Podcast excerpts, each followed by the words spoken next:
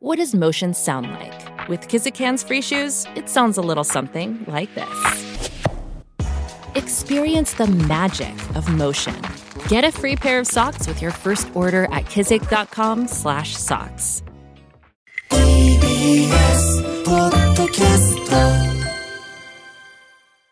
TBS ラジオ生活を踊る私ジェーンスーと TBS アナウンサー小笠原渉がお送りしていますここからは生活の知恵を授かるコーナー「スーさんこれいいよ」ゲストはこの番組初登場になります和紅茶専門オンラインショップレインブラントティーの代表取締役森本忠さんですよろしくお願いしますよろしくお願いします。はじめましてよろしくお願いしますよろくお願いす。簡単に森本さんのご紹介です森本さんは和紅茶専門オンラインショップレインブラントティーの代表取締役でいらっしゃってもともと森本さんはファストフードのモスバーガーが運営する紅茶のブランドマザーリーフに勤務をしていました2018年に愛媛で開催された自紅茶サミット地元の G に紅茶サミットでマザーリーフの顧問の先生についていったことがきっかけで和紅茶の魅力にはまり独立2019年7月に和紅茶専門オンラインショップレインブラントティーを立ち上げました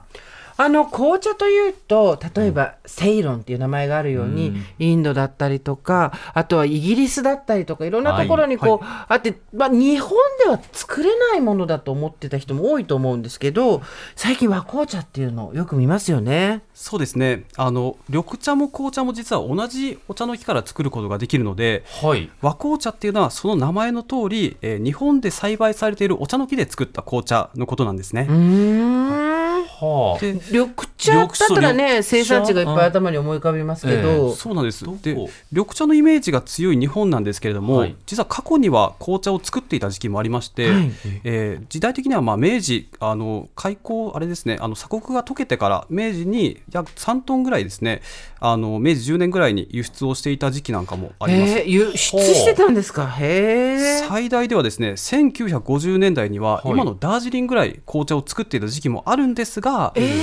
あ、ちょっと1970年代ぐらいになってくると海外から安い紅茶がたくさん入ってきてしまっあーなて和紅茶っていうのはちょっと一時、まあ、下火になってしまったとはいでそこからですね今ようやく盛り返してきたきっかけになっているのが、えー和紅茶のですね品種紅風紀という品種があるんですが、はいいはいこの品種が1995年頃に登録されるんですが、うん海外の品評会で、まあ、受賞して一気にこう和紅茶の盛り上げの、えー火付け役になった品種ですね。えへー同じ木ってことはわえええ紅風紀っていう緑茶もあるああります。ああるはい、同じ木のお茶の木から紅茶も緑茶も作ることができまして、は実は究極的にはウーロン茶も作れるってことですよウーロねン茶も。そうですねあー2019年時点でもう119品種日本には登録されている品種があったりするので、この品種ごとにいろいろ品種茶って言われる、まあ、多種多様な紅茶が作れるっていうのが日本の和紅茶の面白いところですね。はあなるほどつまりお茶の木自体を、うんうんうんお葉っぱを摘んでからどう処理するかによって、あは中国茶になったりうん紅茶になったり、緑茶になったりそとの通りですね。いうことなんですよね。へはえーい、発酵させないのが緑茶で、はい発酵させるのが紅茶っていう意味ですね。ああなるほどえ季節緑茶のような季節的なところも関係してきますはい、これも緑茶と同じで、はいあの収穫シーズンも紅茶にも1番茶2番茶っていうのがあったりとかですね、はいファーストフラッシュってファーストフラッシュとかあーセカンドフラッシュとか、うんそれによってまた味わいっていうのも変わってくるので、えーこの辺も結構面白いところですね、え奥が深そうですでは今日のテーマですがアイスティーの美味しい入れ方ということで、えーこれも和紅茶ということですねはい、今回はですね、はいあのアイスティーにぴったりの味香り色の3拍子が揃った、えー先ほど申し上げた紅風紀という品種を使いたいと思います、はいで静岡の牧之原山本園さんという茶園さんのはい紅風紀を使ったアイスティーの入れ方をご紹介したいと思いますはい、えーでは紅茶のプロ森本さんにアイスティーの美味しい入れ方を伺っていきますが大きく分けて2つのパターンがありますまず1つ目のパターンから教えてください紅茶の渋みを堪能してくださいオンザロックアイスティーさあ目の前にたっぷり氷が入ったカップと熱々の紅茶が入ったポットが出てきました熱々なこれはつまりはい氷の冷たさで一気に冷やす紅茶ということですね一。気に冷やす紅茶ということですね。であのーはいこれをオンザロックって呼ぶんですかそうなんですあの濃いめのですね紅茶液を作っていただいて、はいで熱々の紅茶液をこう氷の上から流しかけていただくと、そうするとあの濃いめの紅茶が氷が溶けてちょうどいい濃さになるっていう作り方がオン・ザ・ロックの作り方ですね。じゃあ行きます。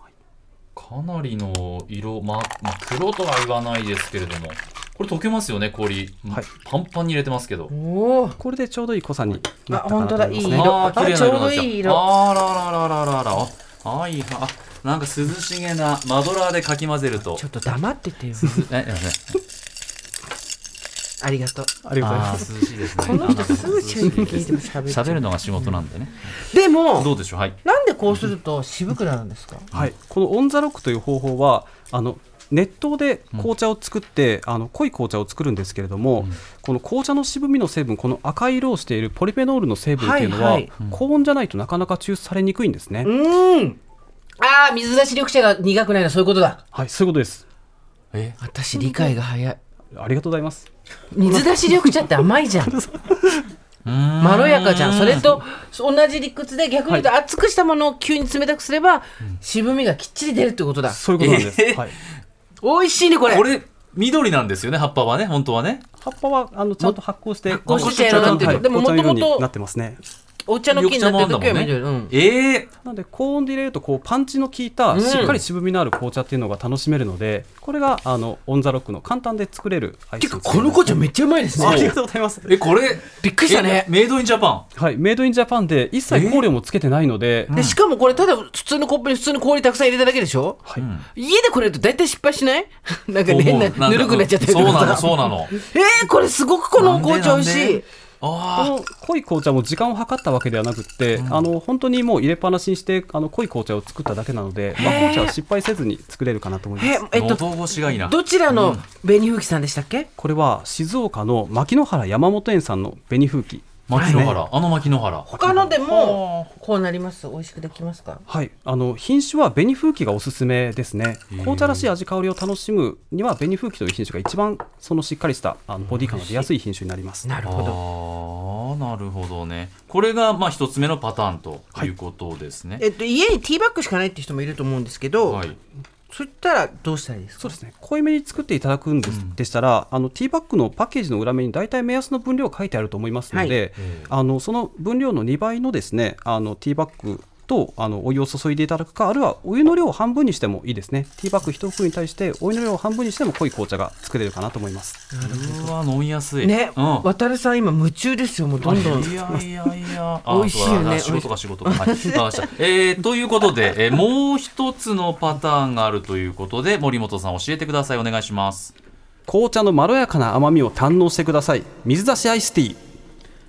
この水出しって美味しいですよねそうなんです。しかも色もすごく、さっきがこ